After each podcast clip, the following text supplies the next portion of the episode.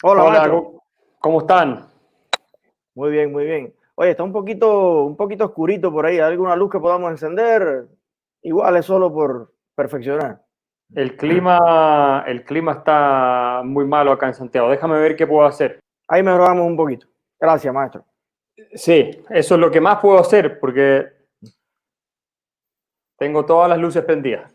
Ok, perfecto. Bueno, Axel, eh, estamos en un canal que se dedica eh, en el mundo hispano, especialmente cubano, acá en Cuba y en la Florida, a promover las ideas de la libertad. Nuestro país tiene una situación, como tú conoces, dos o tres pasos más atrás que cualquier otro país en Latinoamérica. Eh, aún así, hay una nueva generación de cubanos que hemos leído tus obras, hemos escuchado también a Gloria Álvarez y a varios referentes liberales y estamos comprometidos con tener un día una democracia imperfecta en nuestro país, pero que al menos respete eh, la dignidad de cada ser humano de llevar adelante sus proyectos y, de poder ganarse con su trabajo, pues lo que sea capaz de ganarse, ¿no? Entonces, em, muchas personas a lo largo de estos meses nos habían estado pidiendo que por favor te invitáramos, porque eh, la verdad es que no hay muchos, no hay muchas personas, no hay muchos generales en este ejército por la libertad. Y, tú eres uno de ellos, además bastante joven, que habla, digamos, el mismo lenguaje que nosotros, has tenido las mismas vivencias que nosotros. Y me impresiona que, creo yo, sin haber vivido el comunismo, no creo que hayas hecho una cola de cinco horas para comerte un picadillo echado a perder o una croqueta eh, de las que, bueno, te podría hablar de tantas cosas. Sin embargo, estás más claro de cómo funciona el comunismo que muchos de los que sí lo han vivido. Y yo creo que por ahí vendría un poco eh, la introducción o la primera pregunta eh, del día de hoy.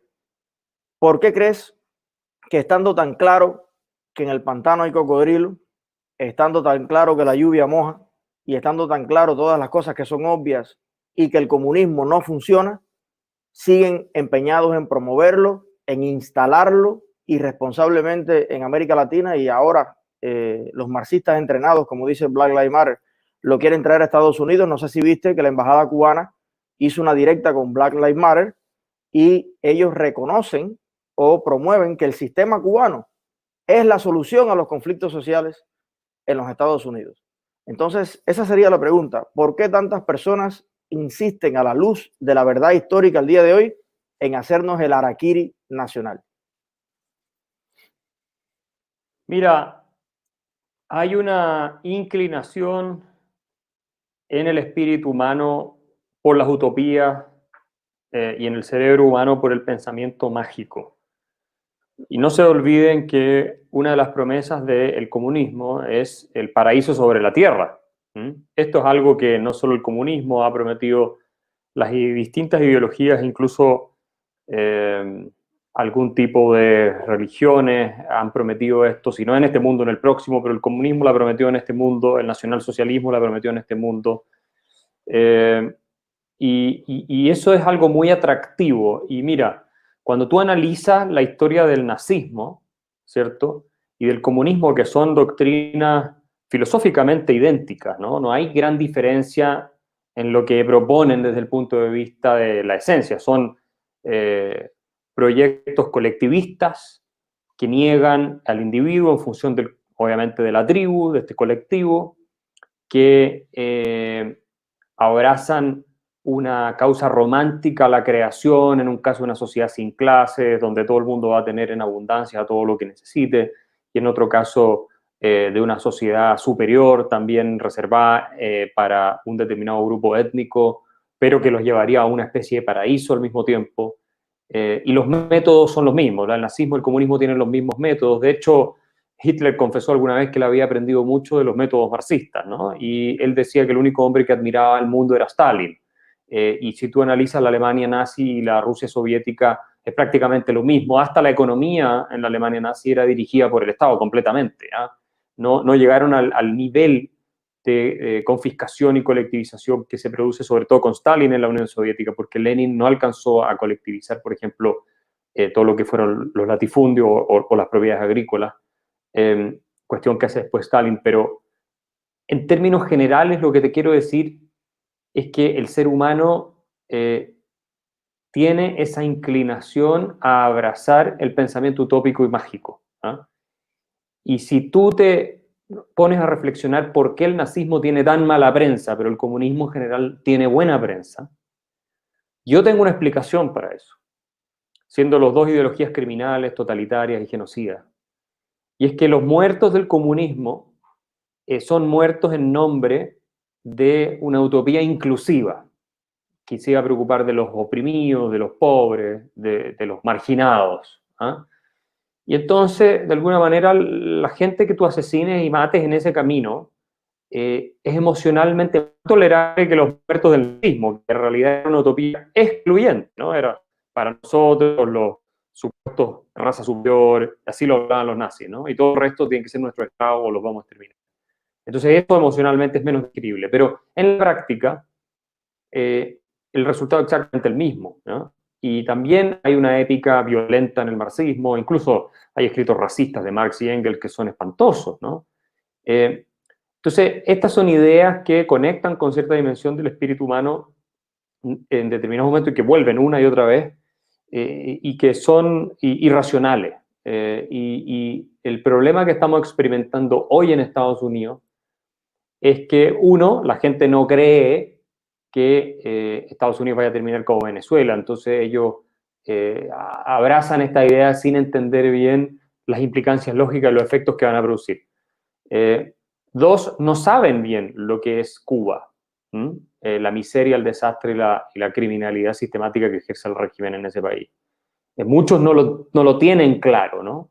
Y es más, son capaces de abrazar el sueño que se prometió con la revolución cubana que tiene muy buena prensa en el mundo en general, increíblemente, eh, sin entender que si ellos tuvieran que pasar por una cosa así, probablemente serían exterminados también.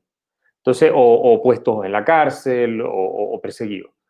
Eh, y esto en Estados Unidos lo que vemos hoy, yo lo explico muy bien acá en la Neo Inquisición, me parece que me dio un buen trabajo, es el fruto del de pensamiento eh, postmarxista de gente que ha capturado las universidades, no solo en Estados Unidos, sino en prácticamente todo Occidente, pero en Estados Unidos, Inglaterra, Europa, pero sobre todo Estados Unidos, las universidades están cooptadas, sobre todo las facultades de humanidad y en parte ciencias sociales, por intelectuales de izquierda eh, extrema. Y eso los números están, ¿ah? yo tengo estadísticas, o sea, esto no es algo que uno diga así en general. Y eh, desde las universidades esto permea hacia el resto de la sociedad, en un proceso que no es inmediato, se demora, toma tiempo, pero desde ahí es que se esparce y hay grandes grupos que comienzan a abrazarlo. Acuérdense que Friedrich Hayek escribió este libro, Los intelectuales y el socialismo, donde él explica que el socialismo nunca fue un patrimonio de las masas ni de las clases obreras, fue un producto de los intelectuales. Ellos lo inventaron y a través de canales de, difusión lo distribuyen de segunda mano, como lo llama Hayek, los periodistas, los historiadores, la gente de la cultura, y todo eso empieza a convertirse en un patrimonio de ideas ya eh, más generalizado. Y es así como se producen cuestiones como la revolución eh, eh, marxista, soviética y otras más, la cubana en parte saca su fuerza de ahí también, y suma y sigue. Así que tenemos que estar siempre vigilando y defendiéndonos de estos asaltos totalitarios porque parte de la naturaleza humana es tribal, es fanática, y lado oscuro de nuestro, de nuestro aparato psíquico es el que refleja en estas ideologías. yo coincido plenamente y, ahí te preguntaría, eh, yo no sé si, si por naturaleza, por biología, estamos como destinados a tener prejuicios sobre casi todo en la vida, pero en términos de blanco negro, bueno o malo, eh, sensible o insensible, humano o inhumano. Y entonces, eh, a mi juicio, hay todo un argumentario intelectual que los profesores colados en todas las universidades lo explican como si la derecha en el mundo, la gente que promueve el emprendimiento, las empresas, la responsabilidad individual, es como una especie de matemática fría en la que no se tienen en cuenta otras sensibilidades que tiene la sociedad, como por ejemplo eh, niños o barrios o pueblos enteros que nacen en una desventaja económica y que ahí hay unos ciclos y unas cosas y entonces que no se redistribuye correctamente. Sin embargo, por el otro lado, la izquierda, según la describen estos mismos profesores, son esas personas que aman más que nadie y que tienen un cariño infinito por esas personas desposeídas y que además tienen una especie de valentía de romper ese esquema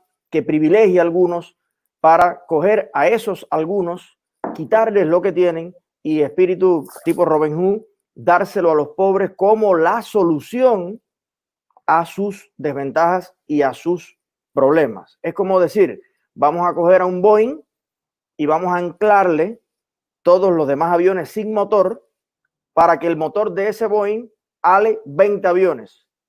La propuesta de la derecha o de lo que yo represento sería ponerle motor a todos los aviones, ¿no? Entonces, más o menos, ¿cómo podrías describir, a tu juicio, qué significa ser de derecha, no desde la narrativa de la izquierda, sino al día de hoy, qué es ser de derecha desde un punto de vista racional y decente? Yo preferiría pensar en términos de liberalismo clásico o liberalismo moderno, que de hecho es una expresión que eh, he desarrollado para referirme a las ideas eh, que renovaron pensadores como Friedman, Hayek y otros, eh, en más que de derecha o izquierda, aunque entiendo que esa distinción sigue existiendo. pero en realidad la oposición entre, es entre los que creemos en la libertad y los que creen en el poder y el control sobre la vida de las personas, ¿no? Y el autoritarismo, el totalitarismo.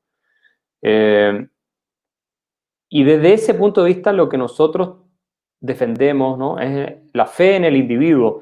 Fíjate, nosotros creemos muchísimo en la capacidad de los seres humanos de salir adelante y de también mostrar lo mejor que posee eh, el espíritu de nuestra especie, que es la solidaridad.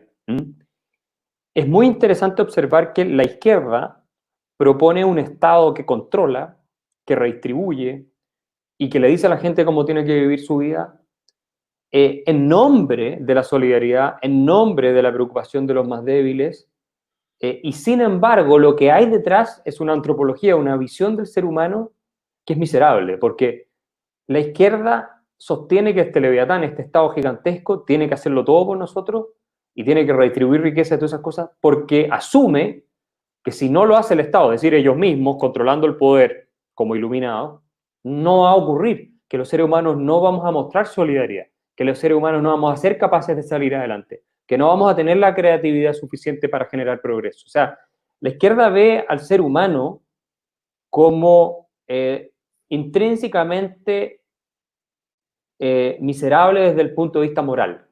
¿ya? Entonces, si dejamos que el mercado, que somos las personas tomando decisiones libres, se encargue las cosas, te dicen, lo único que vamos a tener es algunos ricos y otros muriéndose de hambre. Primero, eso es absurdo desde el punto de vista que cualquiera que entiende un poco de economía sabe que en la medida en que se crea riqueza se disminuye la pobreza y todo el mundo sale adelante. O sea, eso es lo primero, pero al punto más de fondo es, eh, ellos descartan que eh, podamos ser solidarios y generosos, que es algo que Adam Smith defiende mucho en la teoría de los sentimientos morales, esa capacidad que tenemos de simpatía con el otro. Mira la filantropía, Estados Unidos históricamente ha sido el país más filantrópico del mundo. Eh, la gente destina mucho de su tiempo y de su dinero para ayudar a los que más lo necesitan. ¿ah? ¿Y por qué? Porque como observa Alexis de Tocqueville, Estados Unidos históricamente tuvo un gobierno muy pequeño, la gente no dependía ni creía en el Estado. Ahora eso ha ido cambiando, lamentablemente, pero en general era así, ¿verdad? Eh, y, y eso es lo que nosotros tenemos que seguir defendiendo, las ideas del liberalismo clásico, los padres fundadores de Estados Unidos que hoy día lo están atacando, con toda esta religión eh, que yo eh, describo en el libro acá en la Nueva Inquisición, eh, antiliberal, que pretende reescribir, destruyendo, con una ética revolucionaria, lo que son los principios fundantes de Estados Unidos que han permitido que sea el país más exitoso de la historia, con mayor inclusión real, con mayor Estado de Derecho, con la mejor calidad de vida para cualquier tipo de minoría. bueno, esos principios de James Madison, de Thomas Jefferson, eh, de John Adams, de toda esa gente, es lo que nosotros creemos, es lo que tenemos que defender, ¿ok? Fueron ellos en la Declaración de Independencia, la Constitución de Estados Unidos, que pusieron en marcha el proceso que tenía por eliminar la esclavitud en Occidente. Ellos fueron, ¿ah? mucho que se les puede criticar que tenían esclavos en la época, bueno, eran hombres de su época. ¿ah? Es muy fácil para nosotros desde hoy día, con el mundo que ellos crearon, juzgarlo por eh, los pecados que pueden haber cometido y sin embargo en esa época las reglas eran otras y así todos eran conscientes de que lo que estaban haciendo era incompatible con, por ejemplo, la esclavitud, que por lo demás fue una institución extendida en todo el planeta, no era una cosa del norteamericano. La esclavitud no es lo que define Estados Unidos. Lo que define Estados Unidos es la libertad. ellos terminan con la esclavitud y el imperio británico terminó con la esclavitud. Así que yo diría que para resumir, nosotros creemos en el individuo, en su capacidad de salir adelante, en la sociedad civil, su, fuerza, su potencia organizadora, el espíritu humano como la fuente del progreso y no el poder del Estado. Es un poco, si quiere llevarlo a la literatura, lo que dice Tolkien en El, Señor de los Anillos, ¿no? Es, el poder del anillo que pretende suprimir y reventar a todos versus la libertad eh, que se expresa en distintos grupos con sus organizaciones eh, y la capacidad que tienen de articular sus proyectos eh, de vida eh, independiente de un poder que los centralice, los domine, los controle y los someta. Entonces, eh, eso es lo que nosotros creemos, en la libertad del individuo y en la vida civilizada de acuerdo a ciertas reglas. Bueno, em, en términos teóricos, yo creo que está muy claro y, me, me atrevería a preguntarte en términos prácticos, vamos a suponer que un país como Venezuela, o como Nicaragua o como Cuba, mañana de una u otra forma eh, llega a la democracia, se instaura un gobierno electo por el pueblo, un gobierno liberal. Mm, ¿Qué habría que transformar, a tu juicio, en las bases de la sociedad, tal vez en la educación, en, en, en otras esferas importantes, para cerrar de una vez y por todas el eterno ciclo de regreso a lo mismo. O sea, cómo poder emprender, por ejemplo, ahora mismo Brasil tiene, eh, en teoría, un gobierno que es de oposición al populismo. Colombia tiene Iván Duque. Eh, Uruguay tiene a, Luis Alberto Lacalle. Bueno, pero ¿qué sucede? Que se acaban esos cuatro, esos seis o esos ocho años y de nuevo regresa el fantasma. ¿Qué no se hace cuando gobiernan personas de tendencias más eh, como este pensamiento que estamos describiendo, para que vuelva el ciclo nuevamente. ¿Cómo, rompemos eso? Mira, el problema es la cultura. Yo tengo un pequeño capítulo, un libro que publicó Oxford, la universidad, sobre eh, populismo y, está en la página de la Fundación para el Progreso a los que les interese. No es muy largo, está en inglés, eh, donde hablo del eterno retorno de América Latina al populismo y a la destrucción. Imagínate que hasta Chile estamos volviendo a un populismo desatado, con ideas nefastas. Eh, y eso tiene que ver con la mentalidad. Y la mentalidad se define a partir, en buena medida, de las ideas que predominan en los círculos intelectuales, como decía yo, y de los medios de comunicación y todo eso. O sea, eh, tenemos que cambiar el clima de opinión intelectual de manera sostenida, para que apreciemos la libertad, para que seamos eh, conscientes de eh, que no hay soluciones mágicas, para que entendamos que la pobreza se resuelve con crecimiento de la, economía, con emprendimiento, creyendo en el, potencial creador del espíritu humano eh, y no con directrices desde, desde, el Estado, con políticos que además se roban buena parte del dinero que nos sacan. tenemos que cambiar eso. Si tú tuvieras en América Latina un discurso permanente eh, de justificación, defensa de las instituciones de la sociedad libre, eh, de la idea que nos tenemos que parar sobre nuestros propios pies, que tenemos que salir adelante, eh, y de confianza en la gente, cambiaría el escenario, pero no es eso lo que tiene.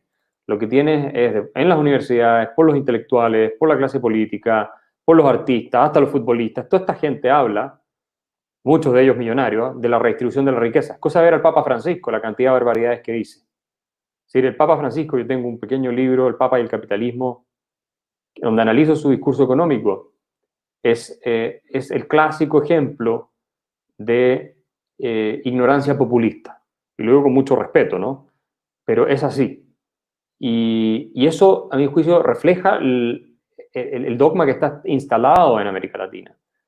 Una, cuestión que nos ayudaría mucho es hacer clases de economía eh, muy elementales, muy básicas, ¿no? Nada, nada muy complejo, de manera tal que la población entienda cuestiones más o menos básicas, porque eso nos eh, protegería bastante frente al populismo, me parece a mí. Y el socialismo no existiría si la gente entendiera economía, eso está claro. Eh, yo, de hecho, estoy trabajando en un libro ahora donde intentaré explicar de manera muy simple principios básicos de economía, pero es la mentalidad, Elise. pero, pero tenemos, tenemos un, otro problema para resolver eso, y es que las personas que, que se crían en hogares o en comunidades o bajo alguna influencia más liberal, están ansiosos de aprender algo para ejercitarlo directamente. Estudian algo como administración de empresa, eh, algo, y enseguida van a crear su proyecto, su empresa, porque quieren aprovechar eh, sus 20 o sus 30 como la, etapa de mayor impulso y descansar a los 50. Ahora, eh, las universidades, los high school y, y todo el maestría, doctorado, todo el sistema de educación, que en los Estados Unidos, seguramente conoces que por cada profesor de general en los Estados Unidos, por cada profesor, por cada uno que es liberal o de derecha, hay 12 de izquierda. Pero si vamos a las asignaturas de humanidades, aumenta a 34 por 1 en los Estados Unidos. Tengo los datos en mi libro, sí. Perfecto. Entonces me imagino que si vamos a Latinoamérica, eh, vamos a ver un fenómeno todavía más grande. Entonces, mm, el otro día estaba conversando con Milley y él me decía, bueno, ¿qué sucede? Que los empresarios miran a su alrededor, ven las oportunidades y emprenden. Pero mm, como están tan centrados en su emprendimiento, no se dan cuenta que esas oportunidades o ese marco de actuación puede cambiar. Y es lo que le pasó a los empresarios en La Habana el primero de enero del 59. Le sorprendió tomando mojito eh, los milicianos delante de su casa a quitarle lo suyo. Ah, pero esto es verdad. Ah, pero esos seis bobos en la Sierra Maestra podían llegar hasta aquí. Entonces, ese error lo sigue cometiendo países. Venezuela, aquí no llegarán. Nicaragua, Estados Unidos. O sea, ¿cómo ¿cómo podemos eh, lograr que las personas más emprendedoras, los que tengan una historia de vida mm, que contar, puedan conectarse un poco más con las nuevas generaciones? Eh, no sé de qué manera llegar a las universidades, a las escuelas, si a fin de cuentas los que más años se pasan estudiando, haciendo maestría, haciendo doctorado, haciendo todo eso, porque quieren tener una vida académica, son personas de tendencia de izquierda y de extrema izquierda. No sé si me hago entender. Sí, bueno, ese es el rol tuyo y el mío. Eh, nosotros estamos en el mundo de las ideas, eh, en la discusión, eh, a través de YouTube, a través de distintos canales de difusión de ideas. Yo tengo pie metido en las universidades también. he creado un centro de estudios que es la Fundación para el Progreso, junto con algunos empresarios en Chile, que hoy día ser uno de los think tanks liberales de más impacto en América Latina. pero tenemos que a esas personas que están emprendiendo hacerles entender que las ideas eh, son básicamente lo que define la evolución social, ¿no? Y que si a ellos les va bien, no se dediquen a defender las ideas, pero que financien a quienes se dedican a defender las ideas.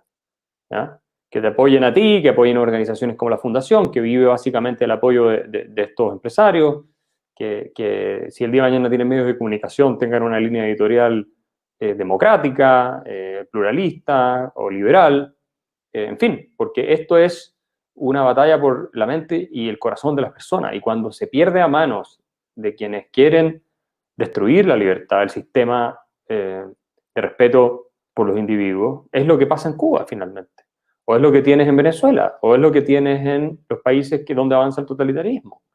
Eh, o, o, en el mejor de los casos ocurre lo de Argentina, que es un país completamente corrompido por el virus del peronismo que es la idea de que todo el mundo puede vivir del Estado, es decir, a expensas de todos los demás, eh, con una corrupción espantosa de por medio, siendo un país riquísimo, ¿no? lo, que, lo que nos destruye es eso. Y nosotros tenemos que, eh, de alguna manera, difundir este mensaje. Mucha gente nos va a seguir nos va a apoyar. Eh, invitar también a los que nos ven a apoyar los esfuerzos que hacemos porque eh, esto es como un mercado. Cuando tus ideas no están disponibles, la gente compra las del adversario. Entonces tenemos que tener nuestro mensaje en, el, en el mercado de ideas disponible, tratar de llegar a la mayor cantidad de espacio porque de lo contrario, la hegemonía la van a ejercer eh, estos, estos lunáticos que hoy día tú ves en Estados Unidos volteando estatuas, destruyendo los nombres de instituciones, eh, echando a gente del New York Times porque publican opiniones que a algunos no les gustan, eh, buscando que destruyan el empleo y la vida de personas porque piensan distinto. O sea, ese tipo de fanáticos, gente que si tuviera poder probablemente haría campos de concentración de nuevo, son los que terminan por imponerse, ¿no? Entonces, eh, tenemos que entender la idea. Yo acá en, la Neo Inquisición, ahí está la edición chilena, está la edición española, que la pueden comprar por Amazon de España, se la envío seguramente. Eh, explico cómo surge el desastre que estamos viendo hoy día en Estados Unidos. En otras partes, en el engaño populista, hablé de América Latina, el populismo y todo eso. Pero ahora de lo que estamos viendo en Estados Unidos, donde todos nos veíamos como el refugio, ¿no? O sea, América Latina se, arruina y uno dice, bueno, ¿dónde me voy? A Estados Unidos, algunos Europa, Estados Unidos. Bueno, pero ahora en Estados Unidos eh, hay una corriente totalitaria que está generando estragos. ¿De dónde viene eso de las universidades, de los intelectuales? Entonces tenemos que reforzar los esfuerzos por combatir eso y en Estados Unidos, por suerte, hay muchos grupos haciéndolo, cosa que en América Latina en general no ocurre porque comienzan estos proyectos revolucionarios de extrema izquierda eh, y rápidamente hasta los empresarios, como bien dices tú, se suman a esta ola eh, estúpida eh, de reivindicación social y muchas otras cosas, cuando ya es tarde, cuando la gente ya está convencida de que hay que deshacerse de lo que existe, ¿no?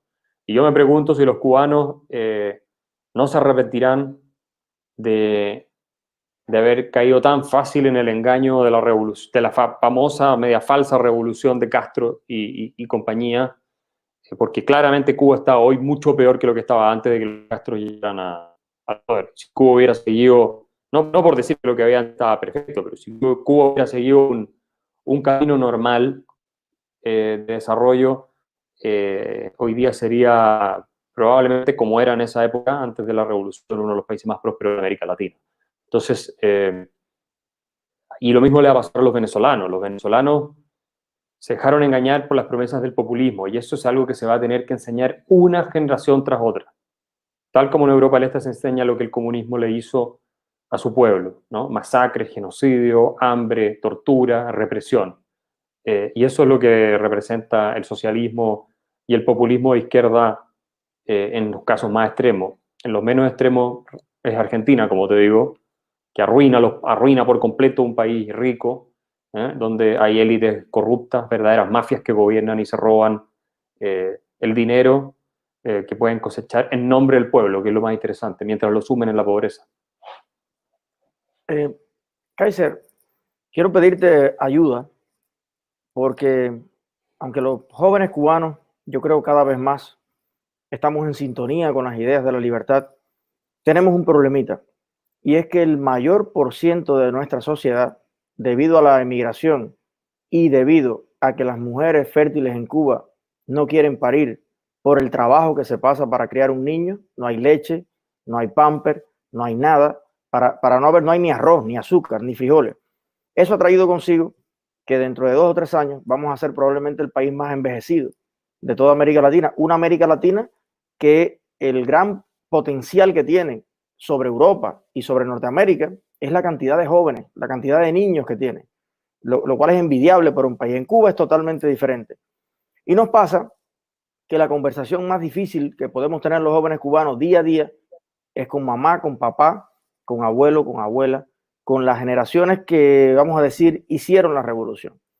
Entonces, me gustaría preguntarte, eh, ¿qué nos puedes aconsejar a, los cubanos para no perder la paciencia y poder influir lo más que podamos en esas generaciones ya de los de 40 años, 50, 60 años. Eh, nos va mejor cuando hablamos de joven a joven, pero ¿cómo hablar con una persona que apostó su vida a un proyecto revolucionario y que lo ves comiendo tierra literalmente y dice, mira, eh, es por culpa de Trump, es por culpa del embargo, es por culpa de Bolsonaro que quemó el Amazonas, es por culpa de los japoneses que cazan las ballenas, pero nunca, nunca es por culpa de la revolución de Fidel, de Raúl y de tal. ¿Tienes algún tip? Es muy difícil convencer a gente que ha abrazado una religión eh, de que su fe está equivocada, ¿no? Porque eh, hay que entender cómo funciona la psicología detrás de esto. Eh, ellos se definen y se identifican con su religión. Y de lo que tú estás hablando de una religión. Es decir, el marxismo, el socialismo, son religiones, básicamente. Eh, cuando tú te identificas con tu religión, eh, renunciar a tu religión significa renunciar a ti mismo. Significa traicionarte a ti mismo, todo lo que tú eres. Y ahí está el problema con las ideologías, que el, el individuo ya no es capaz de distinguirse a él quién es de lo que cree. Nosotros los liberales sí, y estamos dispuestos a oír argumentos y ver evidencia y cambiar de punto de vista, ¿cierto? En general es así. Bueno, eso es parte de la esencia de la libertad, la posibilidad de cambiar y de aprender.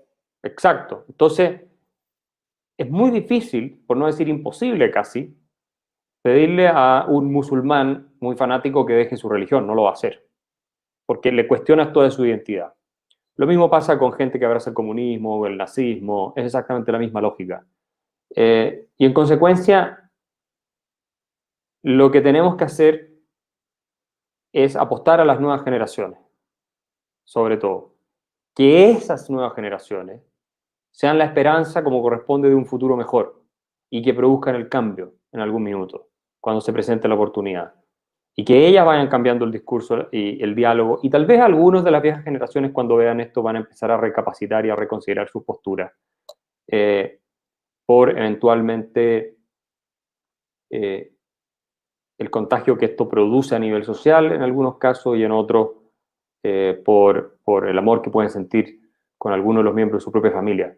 Pero así ir y tratar de convencer es extraordinariamente difícil. Yo siempre digo que yo no hago este trabajo para cambiar a la gente de izquierda su mentalidad.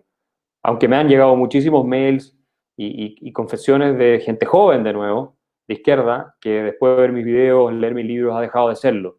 Y eso me hace muy feliz.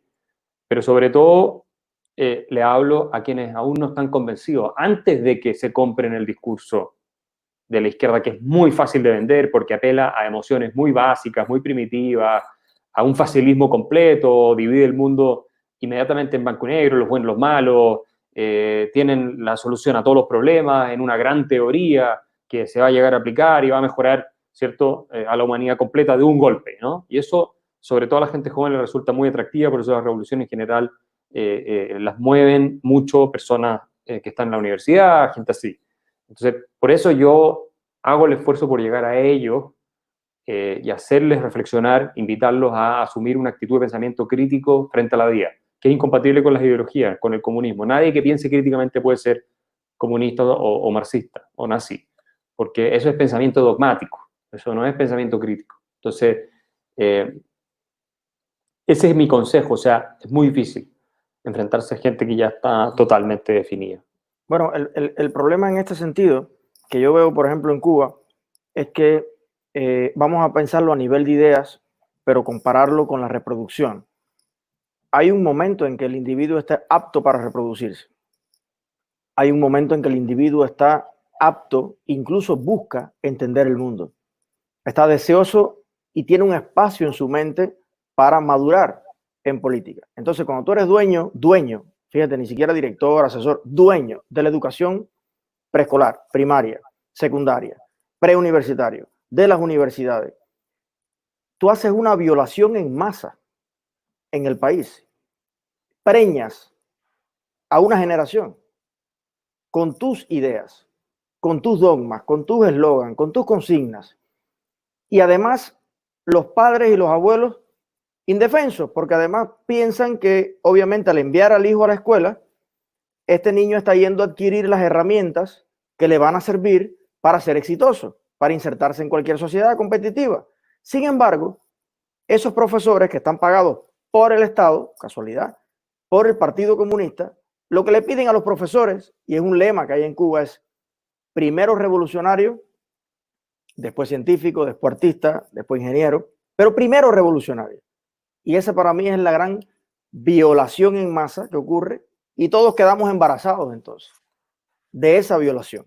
Ah, que luego podemos algunos desembarazarnos ir saliendo poco a poco, pero ciertamente la capacidad que tienen ellos es, es crucial y eso apenas comienza a cambiar con la era del Internet, donde las escuelas ya dejan de ser el monopolio de influencia en las nuevas generaciones. Y está este aparatico que compite con el profe de, de, filosofía, con el profe de marxismo, y que, por fortuna, los jóvenes pasan más tiempo con el aparatico que con el profesor. Pero en Cuba, desgraciadamente, amigo Axel, todavía Internet es un sueño de futuro. Es un privilegio que los que tengan familia en el exterior o puedan pagar eh, dos dólares por hora, pueden conectarse y lo hacen para precisamente conectarse con su familia en Miami y pedirle lo que necesitan, un par de zapatos, una mochila.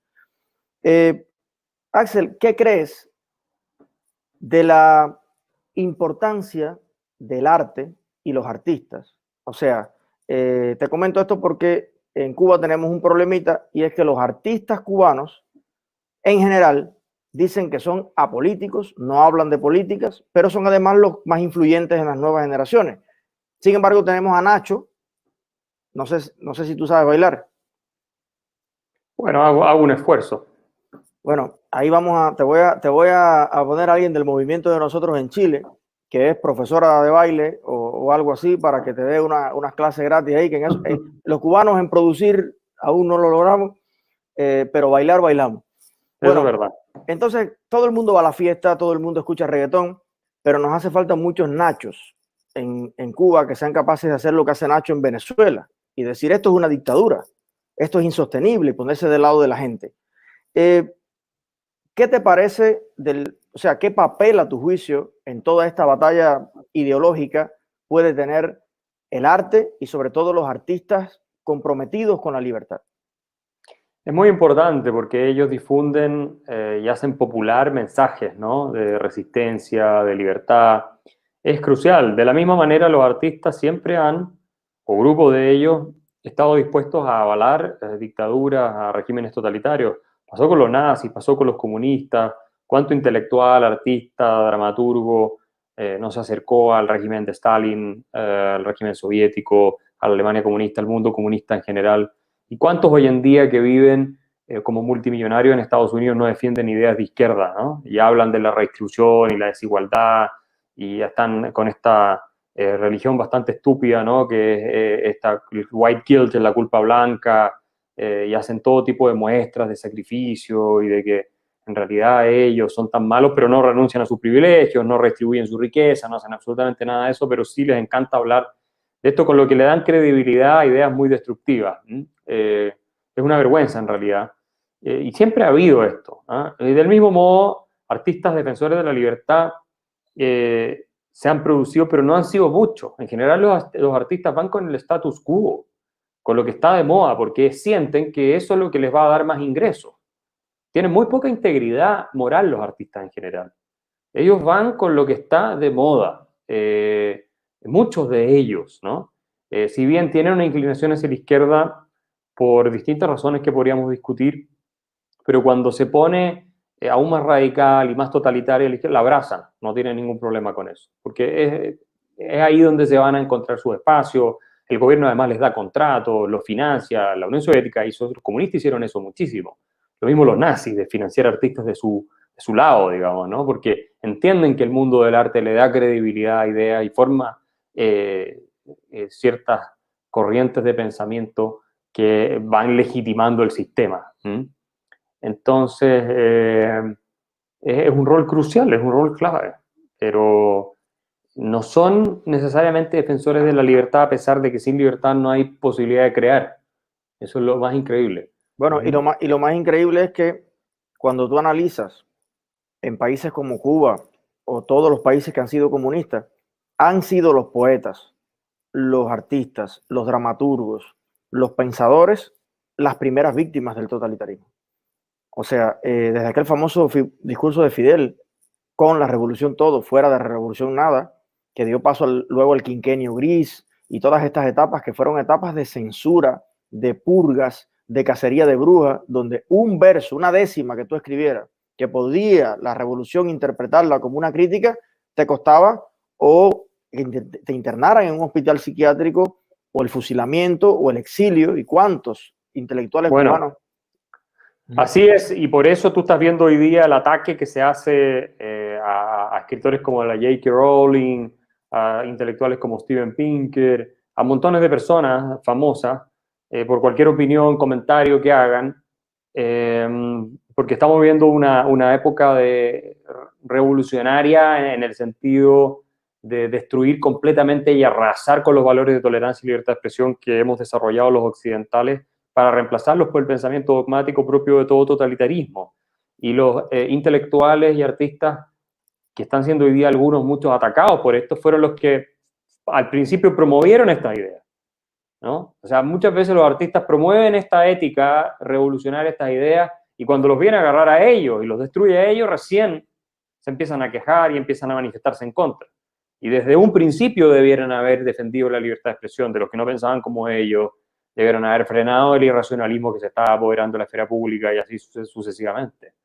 Eh, hoy día en Estados Unidos es muy claro lo que está pasando, que reacciona gente izquierda, de izquierda liberal, pero ellos mismos alimentaron ese monstruo originalmente. Y ahora se lo está comiendo a ellos.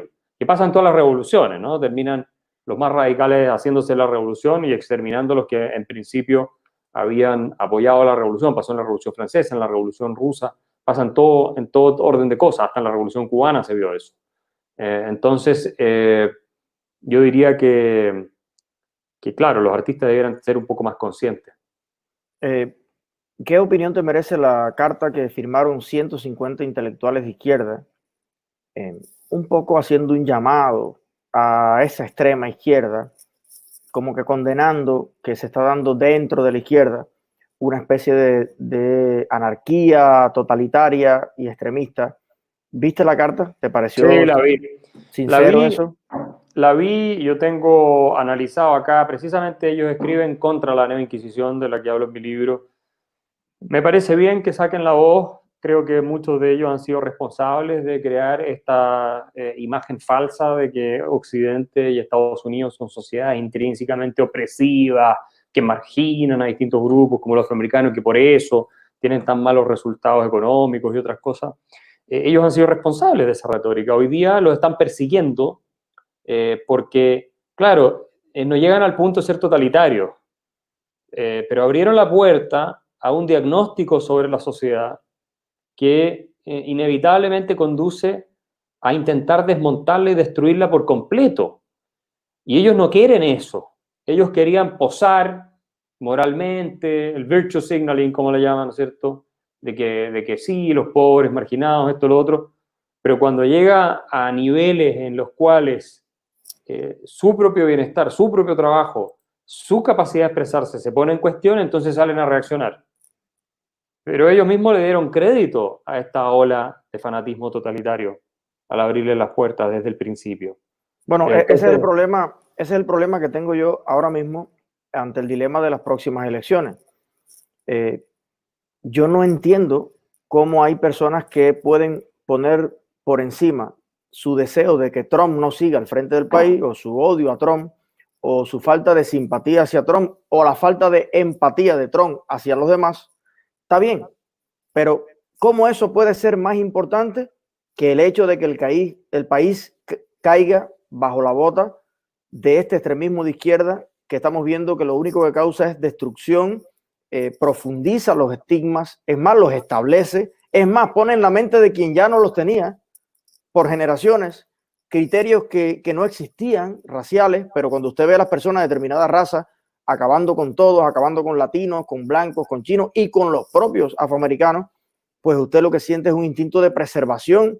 Ah, se han acabado las armas, las tiendas están vacías y eso no habla de una sociedad que va hacia mayor reconciliación, hacia mayor tolerancia, sino todo lo contrario. ¿Gracias a quién?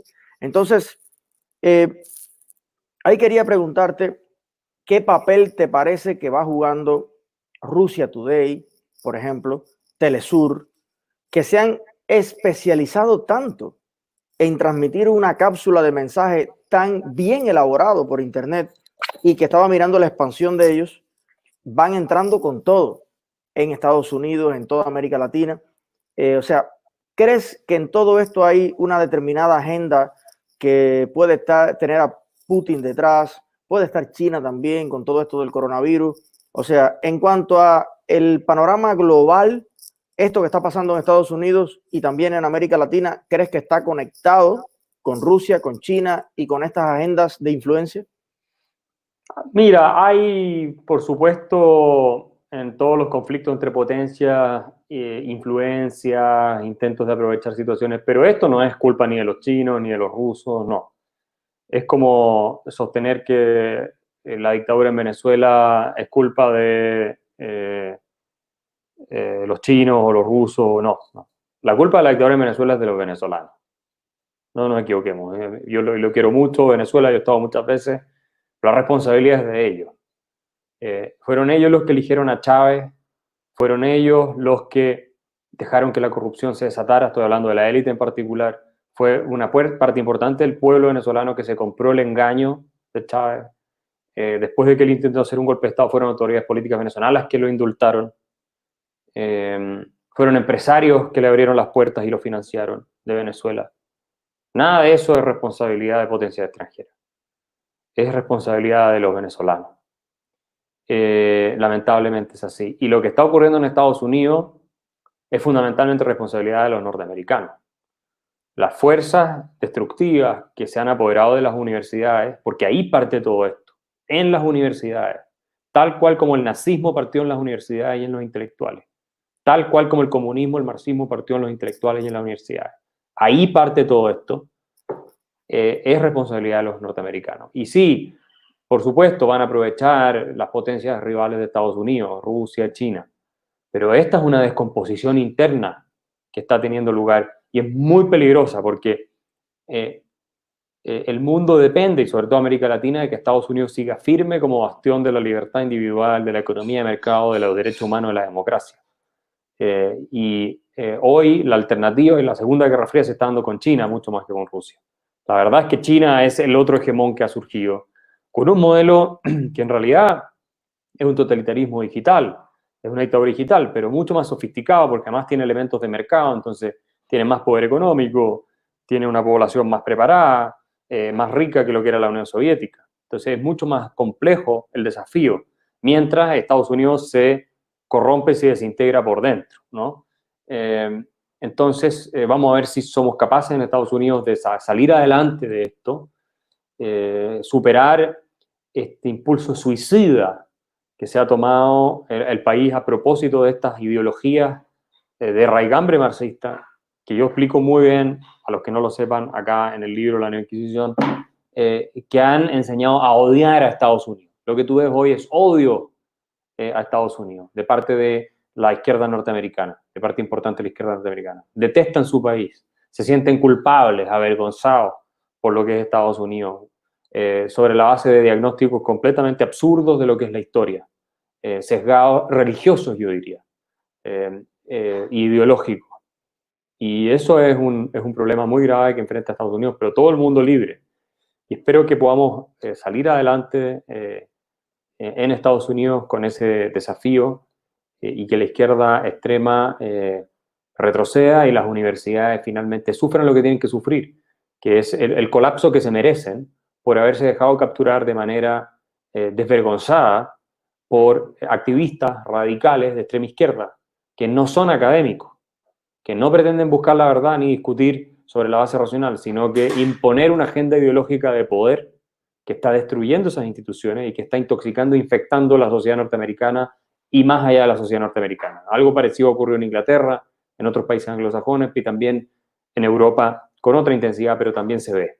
Eh, así es que esperamos que esta reacción eh, que está surgiendo tenga fuerza eh, y no culpemos a los rusos y a los chinos, que por supuesto juegan su rol y tienen su participación, pero a mí me parece que esto es homemade, hecho en casa, y en casa lo tenemos que resolver. Por lo menos el el ladrón entró, pero aquí se le abrió la puerta. se, le abrió, la puerta, eh, le dejaste toda la plata dentro de la casa, todas las cosas, le dijiste que te ibas a ir, que estaba la puerta abierta Eh, incluso eh, le aseguraste que si entraba a robar la casa no lo ibas a denunciar, aunque supieras quién era. Entonces, bueno. Porque detestas esta casa. claro, finalmente, exacto. Axel, ¿qué opinión te merece Donald Trump? Mira, yo creo que Donald Trump es el mal menor. Yo no votaría por Biden absolutamente eh, bajo ninguna perspectiva, menos eh, siendo eh, capturado por una izquierda totalmente radical que no cree nada de los valores fundamentales de Estados Unidos, que a mí me parece son los que debieran inspirar cualquier sociedad libre. Y por tanto, si yo estuviera en Estados Unidos, aunque no sea de mi agrado, aunque tenga muchas críticas, aunque su estilo me parezca impropio de un presidente de la República en muchas ocasiones, yo votaría por él, eh, no por Biden. Eh, eso te lo puedo asegurar. Mi candidato ideal sería Rand Paul, no Donald Trump, no el senador Rand Paul, hijo de Ron Paul. Eh, ese sería mi ideal, ¿verdad? Pero lamentablemente no tiene muchas opciones de, avanzar. probablemente no, no, ya no va a ser ni siquiera, obviamente no es candidato, ni mucho menos, pero pero en la primera vuelta cuando compitió con, con, Trump en las primarias no le fue bien. Bueno, así que eso pienso yo de Trump, creo que algunas ideas han sido acertadas, bajar los impuestos, disminuir regulaciones. Hay más críticas en la guerra comercial, yo ahí, ahí estoy en, un campo un tanto dividido, creo que por cierto había que presionar a China por todo el robo de tecnología que hacían, pero no me compro el cuento de que ellos manipulen su, moneda artificialmente, porque si alguien que hace eso es Estados Unidos de manera sistemática, devaluando el dólar y exportando la inflación al resto del mundo. Eh, y aparte, la China financia a través del tremendo superávit comercial que tiene con China el déficit de, los americanos, digo, que tiene con Estados Unidos el déficit de los norteamericanos. Entonces, ahí la cosa es menos, menos simple que lo que Trump lo plantea, ¿verdad? Entonces, eh, tengo una lectura mixta, como todos los personajes, pero lo que sí está claro es que un mundo liderado por los demócratas en Estados Unidos y con la locura que los está eh, capturando de estos tiempos va a ser peor.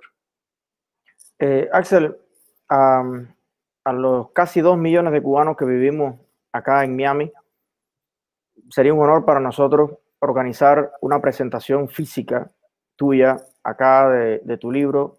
Eh, estoy mirando el chat Tienes miles de jóvenes acá que, te siguen y, quisiera preguntarte si fuera posible eh, ponernos de acuerdo para organizar un fin de semana o algo así. Por supuesto, por acá cubrimos todo y que pudieras compartir un fin de semana físicamente tomando las distancias en un gran teatro, en, un gran lugar y físicamente poder eh, presentar el libro acá. Es una petición que me están haciendo muchísima gente por, por interno. ¿Eso en los próximos meses crees que pudiera ser posible? Sí, por supuesto. Eh, lo podemos hacer en Miami eh, sin ningún problema. Podría ser en septiembre, octubre, cuando hay menos calor. Eh, si es que además vamos a tener más claro el problema de la pandemia, ves que ahora está resurgiendo todo esto, los brotes. En fin, ¿no? Florida es uno de los lugares complicados. Bueno, si te vas a hacer el test, no te lo hagas en Florida, porque se hizo el test, eh, una amiga mía de 93 años hizo el test chino para el COVID y le salió que estaba embarazada. bueno, bueno, eso sería una novedad que yo esté embarazado, aunque como hoy día toda una construcción social, podría decir que puedo estar embarazado también, ¿no es cierto? Bueno, eh, pero sí, encantado de ir a hacerlo, nos, organizamos, yo tengo que volver a Estados Unidos, yo estoy en Stanford, tengo que volver ahora a California. Eh, en agosto a buscar mis cosas, eh, que también se vence mi visa a fines de agosto. Y, bueno, estemos conversando, tal vez, tal vez algo podemos organizar. podría aprovechar tal vez de pasar por Miami y, hacemos ese evento y después sigo a Chile, ¿no? Eso podría ser una oportunidad, me parece. Y si no, después lo hacemos en otro minuto, en septiembre, octubre. Bueno, eso está ahí mismo casi, así que vamos a hablarlo por interno. Me están poniendo acá eh, muchísimas preguntas, pero hay una en, particular que no puedo dejar que te nos vaya antes de hacértela, y es el mal, al menos en la percepción de la familia cubana, que más aqueja eh, a la gente ahora mismo, y es que en Cuba no hay de nada, un desabastecimiento total, igual que en Venezuela. Eh, Cuba antes tenía una balanza en el 50 y pico equilibrada de exportaciones e importaciones, el dólar estaba equiparado con el, peso con el dólar y a veces estaba hasta un poquito más. Y resulta que ahora no hay de nada en el país, toda la gente pierde los días enteros eh, haciendo cola para comprar algo para comer. Y el colmo es que la revolución que se hizo para tener la máxima soberanía y libertad acaba de abastecer. Las únicas tiendas que le están poniendo algo de abastecimiento tienen que tener dólares americanos o euros para comprar y ya el peso cubano ni el CUC ningún invento eso sirve. para resumir la pregunta sería, eh, Kaiser, ¿qué hay que hacer en un país para que esté dignamente abastecido en todas partes de las cosas esenciales que la gente necesita? Libre mercado. No hay otra opción. Propiedad privada, libertad económica, libre mercado. Los países que prosperan tienen eh, derechos de propiedad sólidos, tienen eh, libre comercio, tienen en general impuestos razonables, tienen eh, política monetaria que garantiza la estabilidad de precios eh, y, básicamente el Estado se mantiene dentro de ciertos márgenes sin intervenir más de lo que debiera. Bueno, en muchos casos interviene más de lo que debiera, pero digamos que hay cierto margen en que no, no, no cruza la línea, ¿no? Eso es libre mercado. Es libre mercado, libertad, libertad individual. Libre mercado es libertad de que los individuos tomen sus decisiones y puedan conservar la propiedad de los frutos de su trabajo, ¿no? Y ser además eh, dueños de los medios que crean para producir, los medios de producción.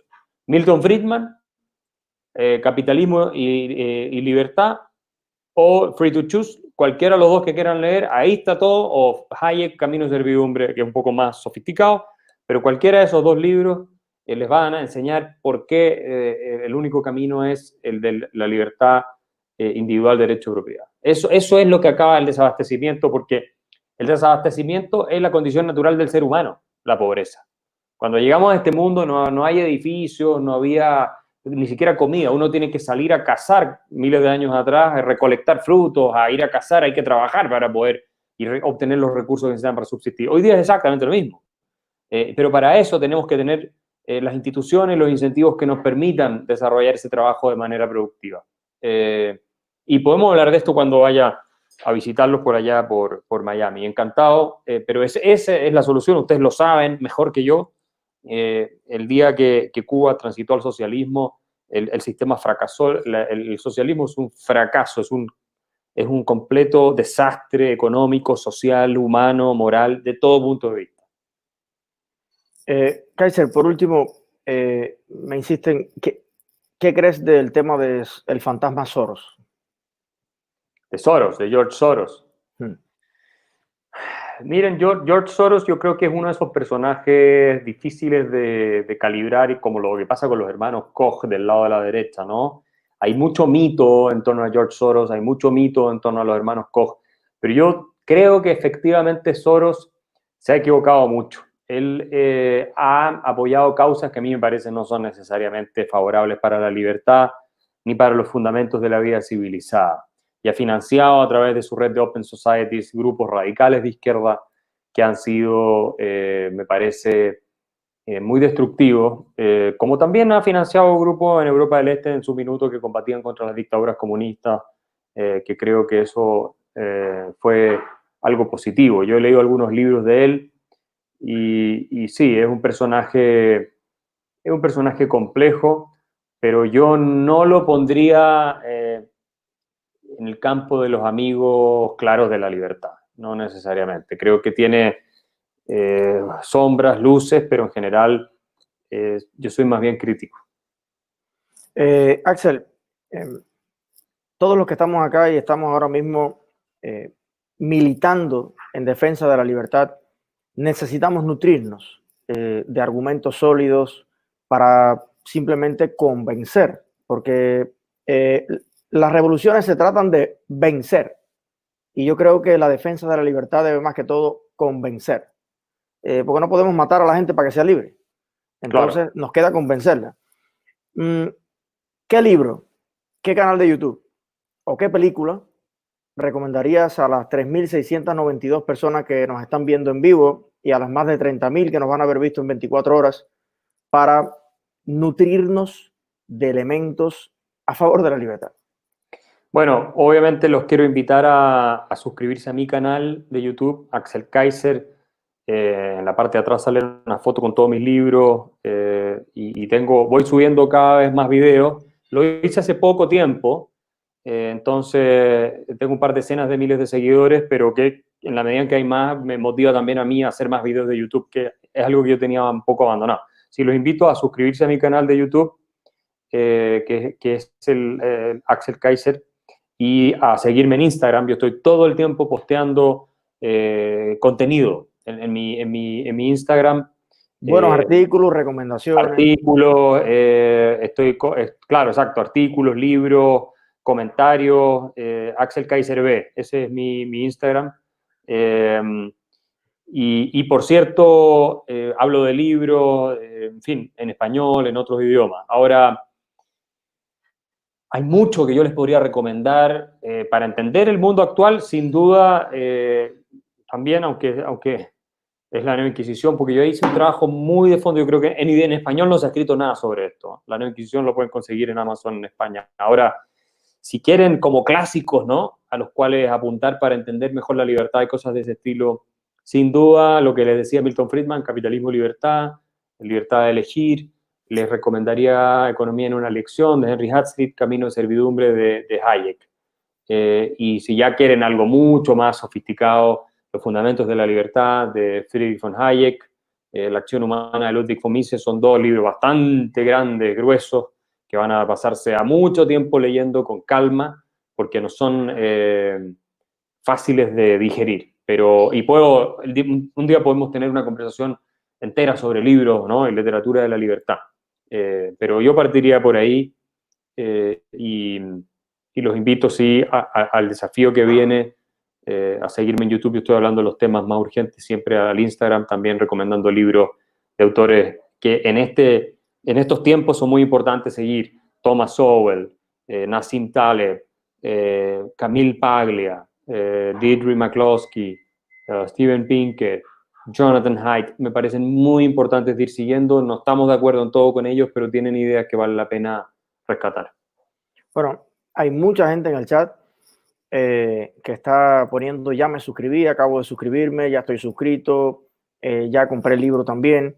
Eh, yo creo que una de las grandes contribuciones que han hecho tú en este caso y otros jóvenes como Gloria, Gloria Álvarez y otros, ha sido traducir a un lenguaje perfectamente comprensible mm, esos bloques de libro que a veces no tiene uno el tiempo entre el trabajo, la casa, los niños, para profundizar filosóficamente y a veces incluso lo intentas, pero a las 20 páginas dices, eh, la verdad es que ni lo entiendo. Pero siempre hay eh, estos intelectuales que tratan de enredarte las cosas que son simples y hay otros que le hacen, yo creo, una gran contribución al mundo, que es desenredarte cosas que son complejas para que tú puedas tener un ABC, unos principios básicos, unas nociones eh, humanas elementales de determinados fenómenos, como puede ser eh, el libre mercado o la libertad en su concepto más, más amplio. Te quiero agradecer por eso. Hay muchos que hemos comprendido eh, varios fenómenos a partir de, de estos videos y quiero decirle a todos los que nos están mirando, 3.720 personas en vivo, por favor, suscríbanse todos al canal porque así vamos a tener la notificación, activen la campanita eh, cada vez que Alex eh, suba un nuevo video. Yo disfruté mucho los materiales que hiciste sobre lo que estaba pasando en Chile, con el tema de la violencia, el papel del Estado, eh, el papel de la, de la, Constitución, la historia propia de, de Chile y de, y de, su éxito innegable. Así que nada, gracias de nuevo por acompañarnos esta tarde. Queda el compromiso por parte de todos los cubanos acá de invitarte a, saborear todos los maravillosos platos criollos que, hacemos acá de, nuestra Cuba, de nuestra isla bella, que pases un, buen fin de semana o, los días que puedas estar y reunirte con nosotros acá. Y eh, bueno, decirte que las puertas de este canal siempre están abiertas. Cualquier cosa que quieras anunciar, un libro nuevo, un proyecto nuevo, una conferencia, por favor no dudes en hacernos llegar un video, una invitación y esta también es tu tribuna y, es tu plataforma. Así que gracias de nuevo y bueno, un último mensaje para todos los que nos están viendo. No, muchas gracias a ustedes, eh, encantado de, de estar en este programa, de dirigirme también a una audiencia tan notable que ha sufrido por un lado mucho, pero por otro ha dado una batalla gigantesca eh, y es un ejemplo para todos eh, nosotros en América Latina y en el mundo. Y espero poder reunirnos pronto eh, en Miami em, y conocernos, hablar más de estos y otros temas y, y seguir adelante. Tenemos que sumar las fuerzas porque la libertad, como dijo Thomas Jefferson, merece eterna vigilancia y está siempre a una generación de extinguirse. Tenemos que seguir luchando no pierdan el ánimo, eh, no decaigan, sigan adelante. Eh, estamos juntos en esto y apoyándonos podemos llegar lejos. Gracias, hermano. Un abrazo grande. Y oye, trae, trae short. Sí, sí, no, por supuesto. Eso, eso de todas maneras, ah, hay que nadar allá. Un abrazo, hermano. Un abrazo, cuídense.